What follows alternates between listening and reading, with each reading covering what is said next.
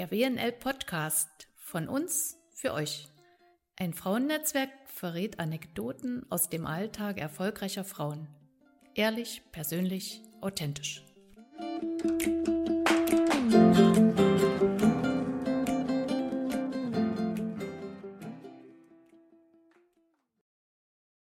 Liebe WNLerinnen, wir setzen heute fort unseren Podcast zum Thema Corona und Steuern.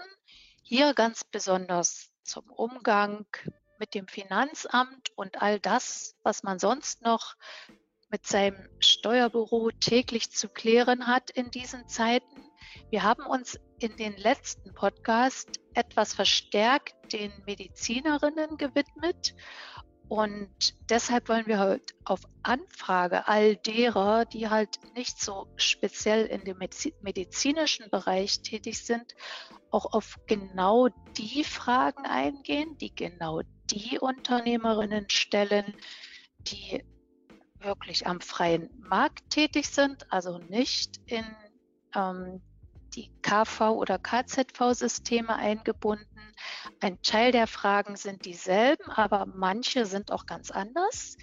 Deshalb bin ich ganz dankbar, dass ich heute unsere Standortleiterin oder Gastgeberin Frau äh, Borzym gewinnen konnte. Sie stellen sich bitte wieder kurz selbst vor und dann legen wir auch schon los. Ja, guten Tag. Mein Name ist Susanne Borzüm. Ich bin Steuerberaterin an den Standorten in Halberstadt und in Quedlinburg, komme also aus dem Harzkreis und bin heute gerne für Sie zuständig, um Ihnen die Brennpunkte in der Corona-Krise ein bisschen zu erläutern bzw. darzulegen. Also was mich so freut, ne, ähm, dass Sie halt so wirklich komplett aus dem Alltag sprechen. Ich weiß, der Alltag in den Steuerbüros ist derzeit, also ja schon immer turbulent, aber jetzt ganz besonders turbulent. Inzwischen gelten wir wohl, was ich gehört habe, sogar schon als systemrelevant. Und deshalb steige ich mal mit einem Wort ein, was ich jetzt selbst schon so oft gehört habe, dass ich mir selbst schon die Frage stelle, warum ist das Wort Liquidität, das ist ja so ein theoretisches Wort, Warum ist das immer und immer wieder so wichtig? Ich habe so das Gefühl, das ist das kleine Einmaleins. Ohne das Wort kommen wir nicht weiter.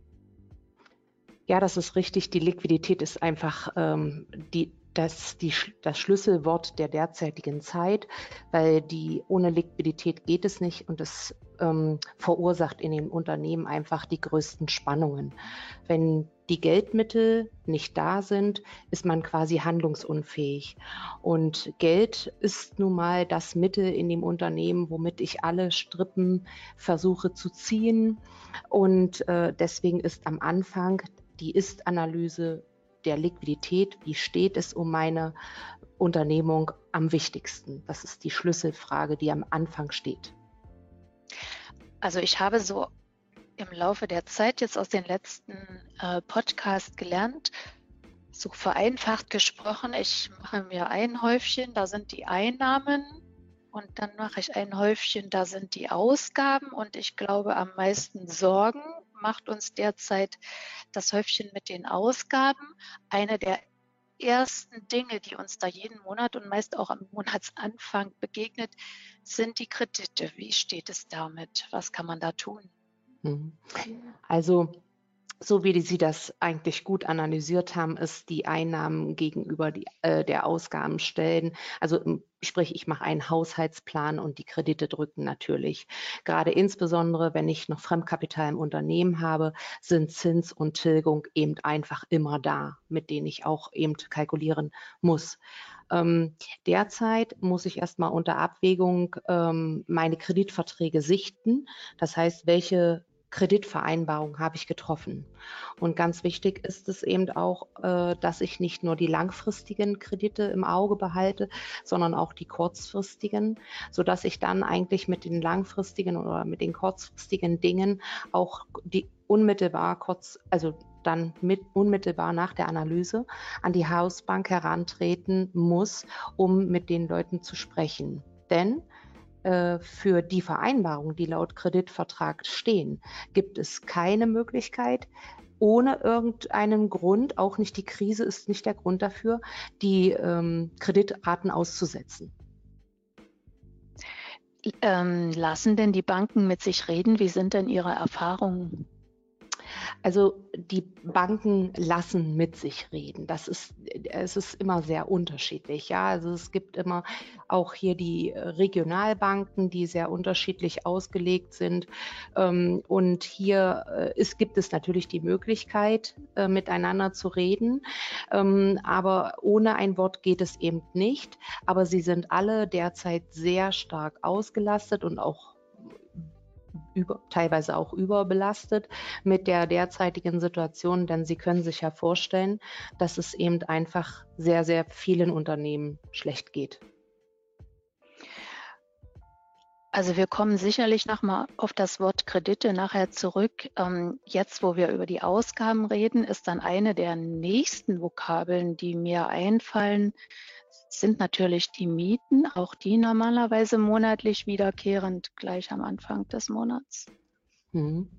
Ja, mit den Vermietern, äh, die Mieten ist, ist, sind eben einfach auch ein weiteres Problem, ähm, da die ja auch gerne am Anfang, also bis zum fünften, äh, die Vermieter ihr Geld haben möchten, gibt es ähm, ja die Möglichkeit, mit den Vermietern zu sprechen, denn auch ohne eine Ansprache oder ohne eine schriftliche Vereinbarung gibt es keinen Grund der Aussetzung der Miete. Das ist lediglich im privaten Bereich möglich. Da gibt es, hat die Bundesregierung ja sehr großzügig dafür äh, gesorgt, letztendlich, dass hier keine Kündigungen ausgesprochen werden dürfen und dass hier letztendlich auch keiner auf die Straße gesetzt wird. Bloß das gilt für den Geschäfts also den geschäftlichen Unternehmer. Äh, äh, nicht. Also hier muss ich definitiv auf meinen Vermieter zugehen, um gegebenenfalls mit ihnen Vereinbarungen zu treffen. Wenn der sich darauf nicht einlässt, habe ich keine Chance, ich muss die Miete aufbringen. Jetzt mal die Vokabel, Frau Borzi, mit der Sie sich wahrscheinlich am wohlsten fühlen. Mhm. Oder Sie, ja, das Thema Steuern. Wie sieht es denn jetzt da gerade aus?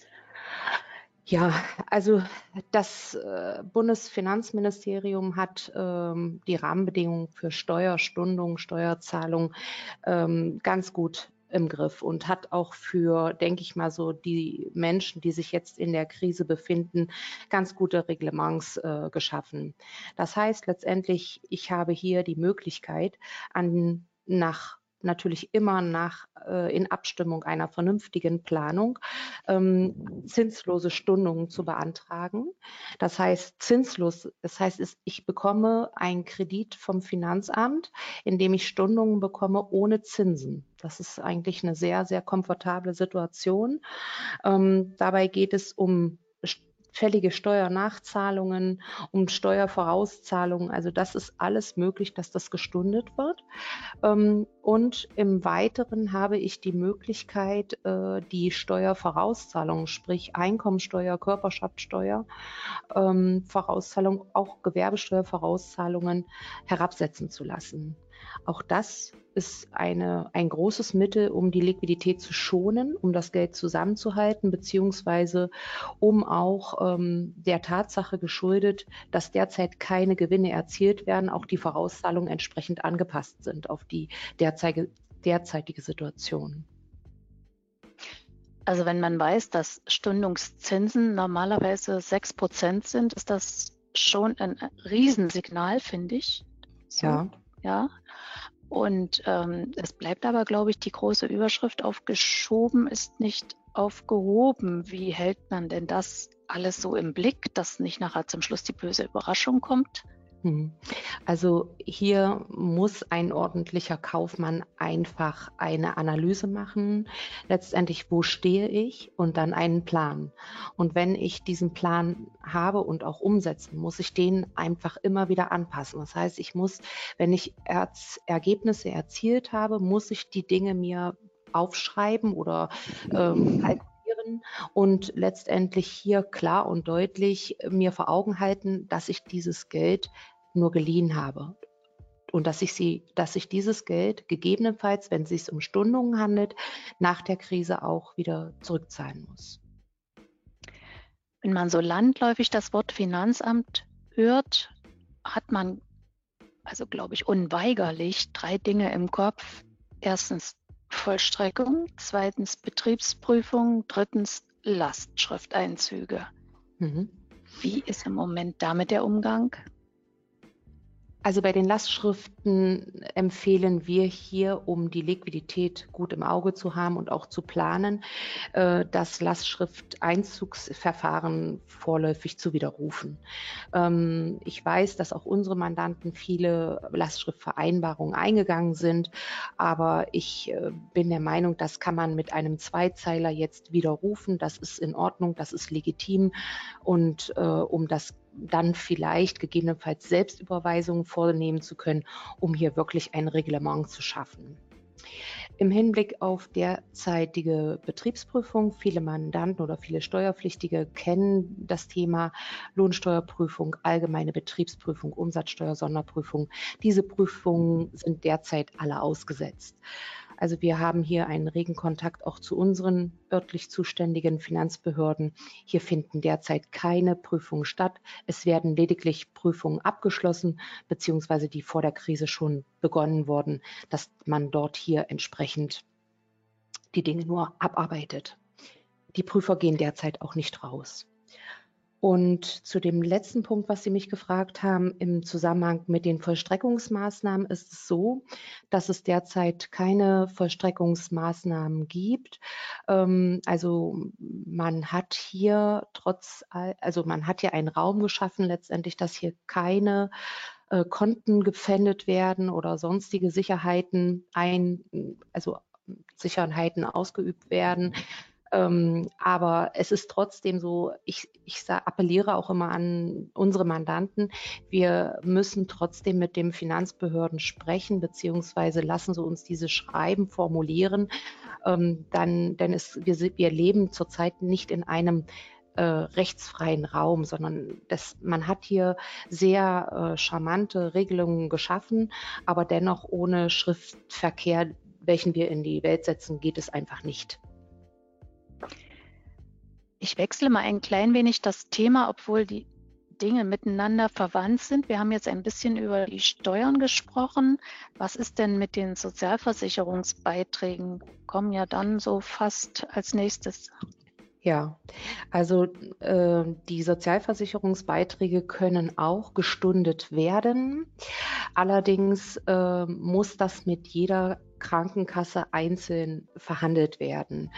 Ähm, das heißt, äh, die Krankenkassen, worin ihre Mitarbeiter versichert sind, muss man rechtzeitig vor den Zahlungsfristen auch dieses Stundungsbegehren formulieren. Ähm, aber auch das wieder unter der Prämisse, aufgeschoben ist nicht aufgehoben. Das ist etwas, was man dann auch im Auge behalten muss. Ähm, ich bin kein großer Freund davon. Äh, das muss ich fairerweise sagen. Zumal, wenn jetzt die Kurzarbeit dann wirklich ins Leben gerufen wurde, ähm, bekomme ich ja irgendwann den Anteil an der Sozialversicherung auch wieder erstattet. Das war jetzt mein Stichwort. Das Thema Kurzarbeit. Also wir widmen ja dem Thema gesonderte Podcasts, aber ich nutze natürlich jede Gelegenheit, weil ich weiß, das ist das Brennthema Nummer eins. Jetzt auch mal mit Ihnen noch mal kurz zu besprechen, wo sind da im Moment die meisten Fragen? Wir sind ja jetzt über die Anzeigen schon ein bisschen hinaus, schon ein bisschen weiter noch als vor vier Wochen leider. Was sind denn jetzt so die häufigsten Fragen? Also über das Anzeigeverfahren sind wir hinaus. Wir haben jetzt in den meisten Fällen die Rückmeldung von den Arbeit, zuständigen Arbeitsämtern. Die meisten Fragen ergeben sich natürlich jetzt in der Praxis. Also ganz wichtig ist, dass während der Kurzarbeit diese detaillierten Arbeitszeiten aufgezeichnet werden mit den vereinbarten Sollstunden laut des Arbeitsvertrages und den tatsächlich geleisteten Iststunden, die dann der Mitarbeiter auch im Unternehmen war. Ähm, und die Differenz daraus letztendlich ist dann die Maßgabe oder die Bemessungsgrundlage dann für die Kurzarbeit.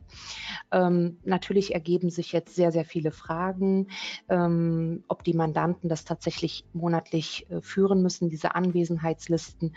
Und das kann ich leider nur bejahen. Das ist viel Arbeit, aber ähm, auch die Lohnbuchhalter müssen ja ihre Zahlen auswerten und im Anschluss an die Zeit der Kurzarbeit finden in der Regel sehr häufig oder eigentlich in der Regel lückenlos Prüfungen durch das Arbeitsamt ähm, statt, um äh, diese Zeiten auch zu kontrollieren.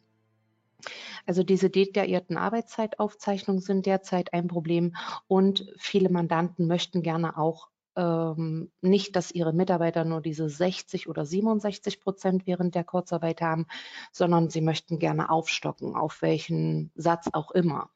Und diese Aufstockungsangelegenheiten, so möchte ich es mal bezeichnen, sind nicht ganz ähm, leicht in der Lohnabrechnung darzustellen, ähm, weil das wirklich auch äh, mit viel Rechnerei und, und mit sehr, einem sehr großen Verwaltungsaufwand verbunden ist. Ähm, das ist ein Thema. Natürlich ergeben sich äh, jetzt weitere Brennpunkte. Was ist, wenn ein Kind krank ist, wenn während der Kurzarbeit? Ähm, müssen diese Damen, die bei uns in den Lohnabteilungen sitzen und arbeiten, äh, viel Wissen sich ganz, ganz schnell aneignen und deswegen haben die natürlich auch immer während Webinare, wo sie ihr eigenes Wissen dann erweitern. Denn als nächstes ist ja im Gespräch, dass unser Arbeitsminister, Herr Hubertus Heil, ähm, daran arbeitet, ob gegebenenfalls gesetzlich der Anspruch von 60 auf 80 beziehungsweise von 67 auf 87 Prozent erhöht wird würde für die Mitarbeiter natürlich bedeu bedeuten, dass der Verlust ähm, beim Netto nicht so groß ist. Aber es bleibt abzuwarten, ob ähm, das insgesamt gesetzlich beschlossen wird. Ja, und dann ist natürlich eine sehr häufige Frage, wenn dann der Leistungsantrag definiert wird an das Arbeitsamt, wie schnell kommt das Geld? Ähm, auch das muss sich sicherlich jetzt erstmal alles ähm, einpegeln, weil die Arbeitsämter, wie man sich ja denken kann, ja sehr stark belastet sind und auch viele, viele Leistungsanträge jetzt dort auch prüfen müssen. Also das bleibt abzuwarten, ob die Bearbeitungszeiten sich im Laufe der Zeit jetzt auch etwas verkürzen werden. Ich glaube, dieses penible Buchführen über die Stunden, selbst bei den Gehaltsempfängern, es erreicht ja jetzt irgendwie jeden, der mit Kurzarbeit zu tun hat. Das ist für viele auch neu und noch nicht so in Fleisch und Blut übergegangen, glaube ich. Ja, na, insgesamt äh, tun sich jetzt oder ergeben sich Probleme, die den Unternehmern manchmal gar nicht so bewusst äh, sind. Wir haben zum Teil ja die äh, Duplikate oder Kopien von den Arbeitsverträgen. Dort steht eine wöchentliche Arbeitszeit äh, drin, aber wir können nicht wissen, ob die 28 vereinbarten Wochenstunden linear auf die äh, fünf Tage aufgeteilt werden. Und deswegen ist es uns so wichtig, dass die Mandanten uns diese vereinbarte Sollarbeitszeit auch eintragen, damit wir äh, dann ex exakt dann auch diese Aufzeichnungen haben. Ähm, und das ist für die Mandanten, für die es ja Fleisch und, im Fleisch und Blut übergeht, dass ihre Mitarbeiter vielleicht die eine Mitarbeiterin montags nur vier Stunden kommt, an den anderen Tagen vielleicht fünf. Ähm, das äh, muss man transportieren, dieses Wissen. Und ähm, je detaillierter und besser der Informationsfluss zwischen dem Mandanten oder zwischen dem steuerpflichtigen Unternehmer und der Lohnabrechnungsstelle ist, umso besser ist das immer. Das erleichtert uns die Arbeit enorm. Aber auch das muss alles geübt werden. Unsere Unternehmerinnen haben das ja, sind ja auch jetzt eigentlich einmalig in dieser Zeit und können das ja auch nicht alles wissen. Deswegen sind da Informationsaus ist der Informationsaustausch sehr wichtig. Ja, und ich denke lieber jetzt als in drei, vier Jahren, wenn die Prüfungen kommen und man dann Defizite hat, an die man sich dann nicht mehr erinnern kann. Also das stelle ich mir dann auch schwierig vor. Ja, das ist in der Tat so. Ähm, meistens ist es ja immer so das geflügelte Wort, wer schreibt, der bleibt. Aber man äh, nach vier Jahren oder auch im Anschluss jetzt nach, also an den Prüfungszeitraum, man kann sich an viele Details dann auch nicht mehr erinnern. Und ähm, ähm, nun, ich bekomme ja auch jeden Tag E-Mails. Heute hat mich eine E-Mail erreicht, was mit Erholungsbeihilfe während der Kurzarbeit ist. Also die, ich ähm, erlebe viel Kreativität der Unternehmer, um den Mitarbeitern im Netto gerecht zu werden. So kann ich es einfach mal bezeichnen. Ähm, also viele, vielen Unternehmern ist das nicht, fällt es nicht leicht, ähm, das Thema Kurzarbeit auch im Team auszusprechen. Also Sie wissen alle, Sie möchten das Personal gerne halten und es, äh, Sie möchten aber dass auch, dass das Personal nicht zu viel Einbußen hinnimmt. Ähm, aber Ihnen ist eben oft, sind oftmals die Hände gebunden, weil die eigene wirtschaftliche Situation nichts anderes zulässt. Ich wechsle jetzt nochmal das Thema. Ich weiß, ein weiterer Brennpunkt und auch irgendwie inzwischen schon wieder ein bisschen von der, von der Zeit gestreift und mit den ersten Erfahrungen versehen ist das Thema Soforthilfe. Ich weiß von ja. Ihnen, dass es die ersten Bescheide gibt. Was möchten Sie uns auf den Weg geben? Also tatsächlich, die Bescheide flattern jetzt ein. Also es ist wirklich so, ich bezeichne es jetzt salopp als Flattern, weil wir bekommen, in der letzten Woche fing es an und jetzt ging es Schlag auf Schlag, dass die Mandanten äh, zumindest für Niedersachsen und Sachsen-Anhalt, wo ich ja tätig bin oder wo wir unsere Mandanten haben, auch die Bescheide bekommen. Es freut uns äh, zum einen sehr, äh, weil wir äh, da, weil das dann am Ende doch recht schnell ging. Ja, also von der Antragstellung bis jetzt Bescheide und Auszahlung, das äh, ging doch recht unkompliziert. Äh, wir fragen uns natürlich alle, ähm, wie dann die Verwendungsnachweise ähm, geführt werden müssen. Das ist, denke ich mal, das eine ist noch ziemlich leicht, aber am Ende, wie es dann auch äh, kontrolliert, beziehungsweise ähm, wie dann auch entsprechend der Staat äh, seine Kontrollmechanismen setzt, setzt, dass auch wirklich alle, die bedürftig waren, diesen Zuschuss nur bekommen haben. Das ist so die, der große Punkt. In der Antragstellung waren sehr, sehr viele Kreuze zu setzen, dass ich über alle Dinge belehrt worden bin, dass ich bedürftig sein muss, dass ich die, die Zuschüsse auch nur für gewisse Dinge eben ausgeben darf. Und jetzt in den äh, Bescheiden, die gekommen sind, die Bewilligungsbescheiden mit den entsprechenden Be Beträgen, die enthalten sind, stehen dann auch klar und deutlich die Zeiträume, die Investitionszeiträume drin und der Verwendungsnachweis, der geführt werden muss und dass das Ganze bis zum 31.12. eingereicht werden muss und zehn Jahre aufbewahren und vorgehalten werden muss. Und ähm, ich habe heute gerade mich mit meinem Kollegen unterhalten und er sagt eben auch, die Frage ist letztendlich, wie es am Ende kontrolliert wird, aber dazu haben wir alle noch keine Erfahrung gesammelt. Wir freuen uns jetzt erstmal alle, dass den Unternehmern, insbesondere die eine Totalschließung ähm, hinnehmen mussten, äh, jetzt zumindest erstmal auch liquide, liquide Mittel bekommen haben. Da ist eigentlich unsere Freude uneingeschränkt, weil das hilft jetzt erstmal auch ein bisschen. Naja, zehn Jahre sind ja auch ein Wort an der Stelle. Also das darf man ja nicht vergessen. Ne? Manchmal mhm. haben wir ja mhm. auch kürzere Verjährungsfristen, was das betrifft. Ähm, ein bisschen merke ich in den Fragen, die so kommen, viele können dann doch nicht auseinanderhalten, Bundesmittel, Landesmittel. Können Sie vielleicht mhm. uns noch ein klärendes Wort auf den Weg geben?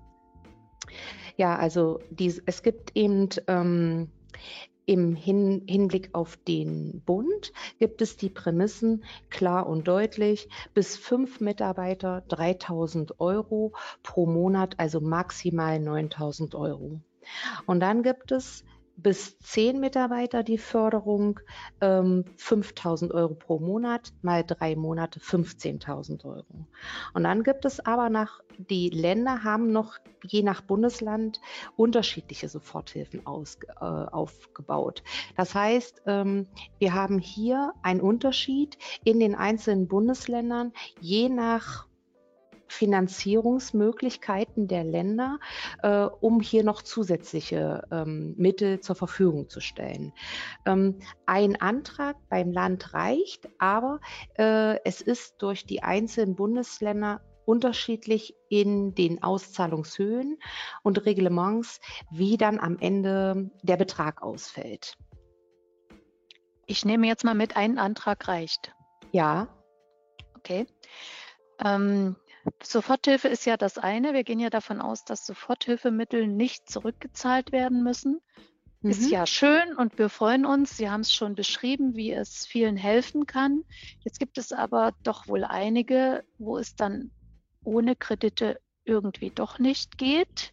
Wie sind denn da Ihre Erfahrungen?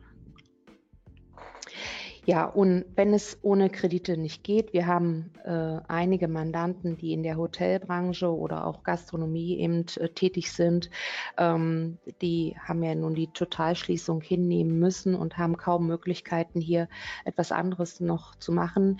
Ähm, und wir haben hier auch einigen helfen müssen, um hier Kredite aufzunehmen. Also ganz entscheidend ist wirklich, und das ist der Ausgangspunkt, es muss ein wirtschaftlich tragfähiges Geschäftsmodell schon vor der Krise auch bestanden haben. Das heißt, ähm, wenn ich zum 31.12.2019 einen Gewinn einen auskömmlichen Gewinn erwirtschaftet habe, dann wird die ba Hausbank da auch begleitend tätig werden. Ähm, denn die Bank stellt sich für die weitere Vorgehensweise, also für die Kreditantragstellung, ein schlüssiges Konzept vor. Das Konzept heißt, ähm, ich muss einen Liquiditätsplan machen und muss den Kapitalbedarf ermitteln, den ich benötige. Also die Soforthilfe und die Kurzarbeit ist sowieso dann Voraussetzung, wird auch im Gesamtplan mit eingerechnet. Aber ähm, ich muss dann eben noch zusätzlich analysieren, welches zusätzliche Kapital äh, brauche ich und das, Best, dass das Wichtigste dabei ist, dass ich auch im Anschluss an die Krise nicht nur meinen bestehenden Kapitaldienst erbringe. Das heißt, ich konnte schon immer ganz gut meine Zins und Tilgung für meinen bestehenden Kredite bezahlen, sondern ich muss aus den Erträgen, äh, die ich erziele, auch den zukünftigen Kredit den ich aufnehme, bezahlen. Und das ist, denke ich mal, eine ganz große Hürde, die, die ähm, viele dann auch nehmen müssen. Ähm, ich muss in meinem Konzept auch ganz klar, und dann ist der Unternehmer als Kaufmann mehr denn je gefragt, äh, die bereits eingeleiteten Maßnahmen darstellen. Äh, die Hausbank liest daran oder liest auch in der Situation ab, ähm, ob sie sich mit den Ausgaben ihres Unternehmens auch auseinandergesetzt haben. Und dann ist das ganz wichtig, dass man das Ganze ich denke, auch engmaschig mit dem Steuerberater formulieren sollte und auch digital der Hausbank zur Verfügung stellen sollte, weil dann äh, geht das Ganze viel, viel schneller. Also die sind, äh, möchten da jetzt keine großen Papierumschläge mehr haben, sondern möglichst digital.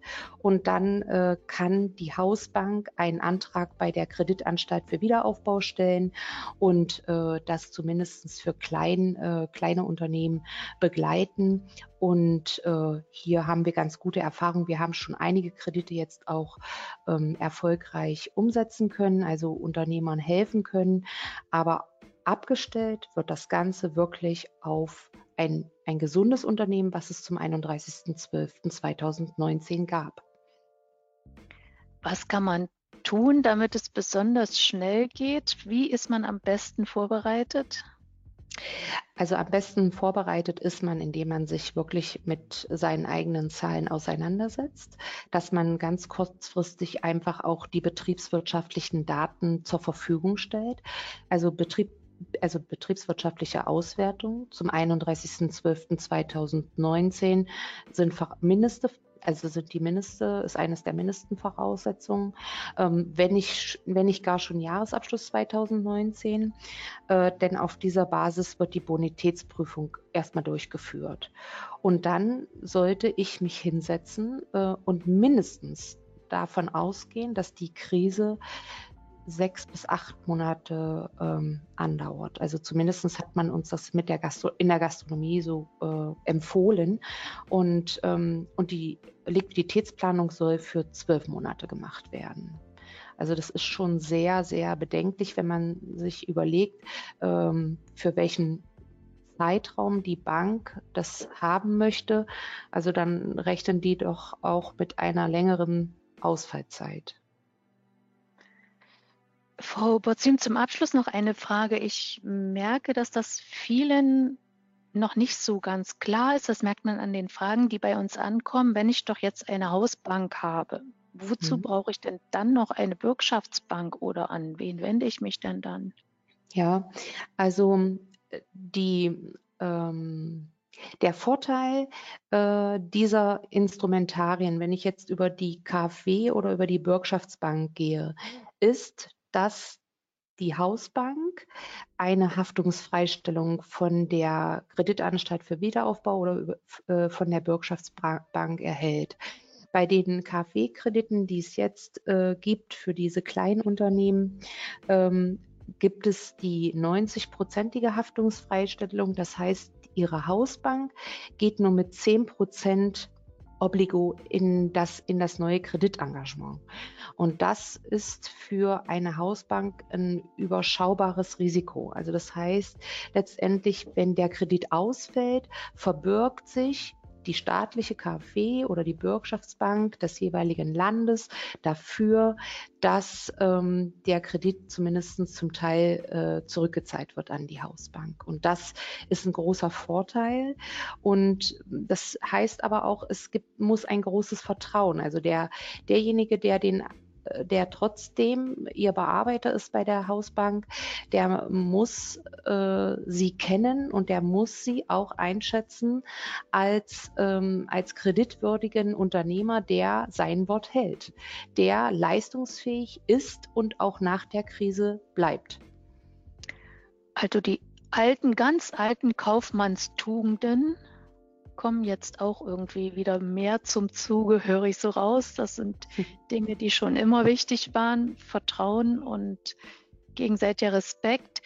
Mhm. Frau Bezüm, ich ähm, möchte zum Schluss, vielleicht haben Sie so einen Rat für uns und zwar aus dem, ich meine, Sie sind jetzt auch einige Jahre im Job. Das, was Sie sagen, hat Hand und Fuß und Weitblick. Was geben Sie uns denn so derzeit? Was möchten Sie uns auf den Weg geben als Mandant? Ja, also man muss sich, ich erlebe immer ganz, ganz unterschiedliche Charaktere, ist ganz klar. Die Menschen arbeiten in unterschiedlichen Arbeitsbereichen und sind auch unterschiedlich von ihrer Einstellung her. Und ähm, ich habe äh, die sehr emotionalen, die müssen wir dann immer ein bisschen beruhigen und die brauchen ganz besonders den Zuspruch von uns. Und ich habe die sehr pragmatischen und rationalen. Und ich finde, ich wünsche mir von den Unternehmern, die jetzt oder Unternehmerinnen, die jetzt am Markt agieren, eine Mischung aus beidem. Also ich wünsche mir so ein bisschen emotionalen Pragmatismus. Ähm, das heißt letztendlich zum einen denke ich, ist es jedem Unternehmen sehr wichtig, äh, allen all, Unternehmern äh, allen gerecht zu werden, insbesondere auch äh, dem Wunsch der Mitarbeiter. Ähm, weil wir haben ja vor der Krise wirklich einen enormen Fachkräftemangel gehabt und wenn man sich dann ein Team zusammengestellt hat, möchte dann man das eigentlich auch nach der Krise gerne weiter äh, halten und auch beschäftigen.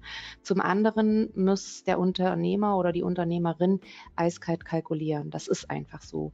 Es muss eine Analyse stattfinden und wir müssen einen Plan machen und wir müssen an der Umsetzungs Umsetzung des Planes arbeiten. Nur so kann man überleben und auch nur so kann man letztendlich diese Krise bewältigen.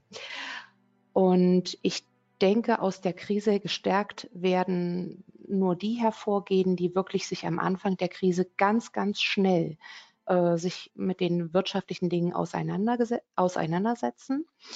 Und wenn alles aus äh, aus, also umgesetzt ist an Planungen, dann hat man ja auch Zeit, die Krise zu nutzen, um Dinge zu machen, die beispielsweise schon monatelang liegen geblieben sind. Ähm, ich höre immer wieder in der Praxis, dass Mandanten sich mehr um ihr Marketing kümmern würden, sich mehr um auch ähm, Re äh, Renovierungsmaßnahmen kümmern würden. Das setzt natürlich Kapital voraus, keine Frage. Aber auch das kann ich eigentlich mit in einem Kreditantrag mit ähm, überdenken, ob ich nicht da auch dieses eine oder andere Geld mit hinein kalkulieren möchte. Und ich wünsche mir, dass die Unternehmerinnen und Unternehmer, ich spreche jetzt für beide ähm, Bereiche, äh, wirklich pragmatisch und ähm, ja, trotzdem emotionsvoll an diese Lage herangehen. Und ich weiß und ich nehme das auch sehr ernst, wenn mich Anrufe oder E-Mails jeden Tag erreichen. Es geht hier teilweise auch um Familienexistenzen und deswegen äh, nehmen die Steuerberater insgesamt ihre Arbeit auch sehr, sehr ernst. Und wir wissen auch jetzt gerade in der Zeit, wie wichtig es hier einen vernünftigen Partner an der Seite zu haben. Frau Botzim, für heute vielen lieben Dank für Ihren Weitblick. Ich verabschiede mich jetzt schon mal und vielleicht sagen wir sogar bis zum nächsten Mal. Gerne. Ich danke Ihnen. Das war's für heute. Ich hoffe, es hat euch gefallen und wenn ihr Lust habt, abonniert gerne meinen Podcast und hinterlasst mir eure Kommentare oder Anregungen. Und wenn ihr irgendwelche Fragen habt, die euch dieser Podcast beantworten kann, schreibt auch diese bitte in die Kommentare. Bis zum nächsten Mal, eure Christine Wernzer.